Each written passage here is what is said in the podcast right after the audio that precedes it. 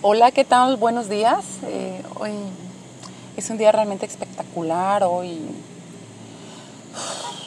son momentos tan, tan complicados para todos con esto de la pandemia. Todos hemos estado ya bien perdiendo el trabajo, ya bien acortando las horas del mismo y pues nada aquí dándole lucha todos los días. Pero afortunadamente siempre hay una luz en el túnel donde podemos saber y, no perder la esperanza que todo va a estar bien.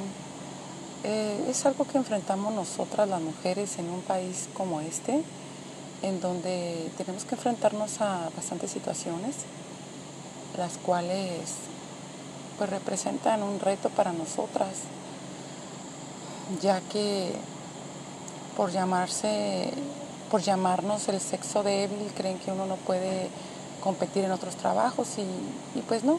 Un poco de eso es porque hay personas que vienen de donde uno viene, que viene con ese pensamiento, pero hay personas que siempre han creído que las mujeres podemos y tenemos ese don para enfrentarnos a cualquier reto que nos ponga la vida y pues se le agradece mucho a esas personas, esos hombres que les dan la oportunidad a las mujeres para que se desempeñen en trabajos tan pesados en la construcción. Eh, me tocó gran suerte a mí eso cuando yo llegué a este país.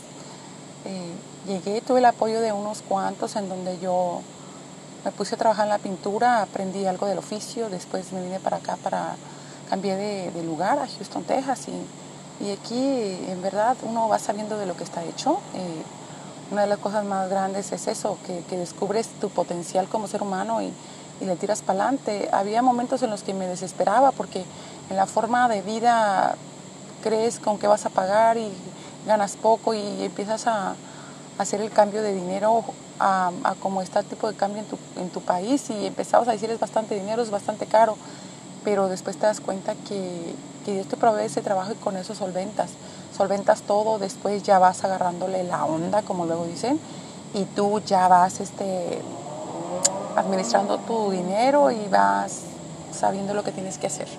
Así es que tenemos que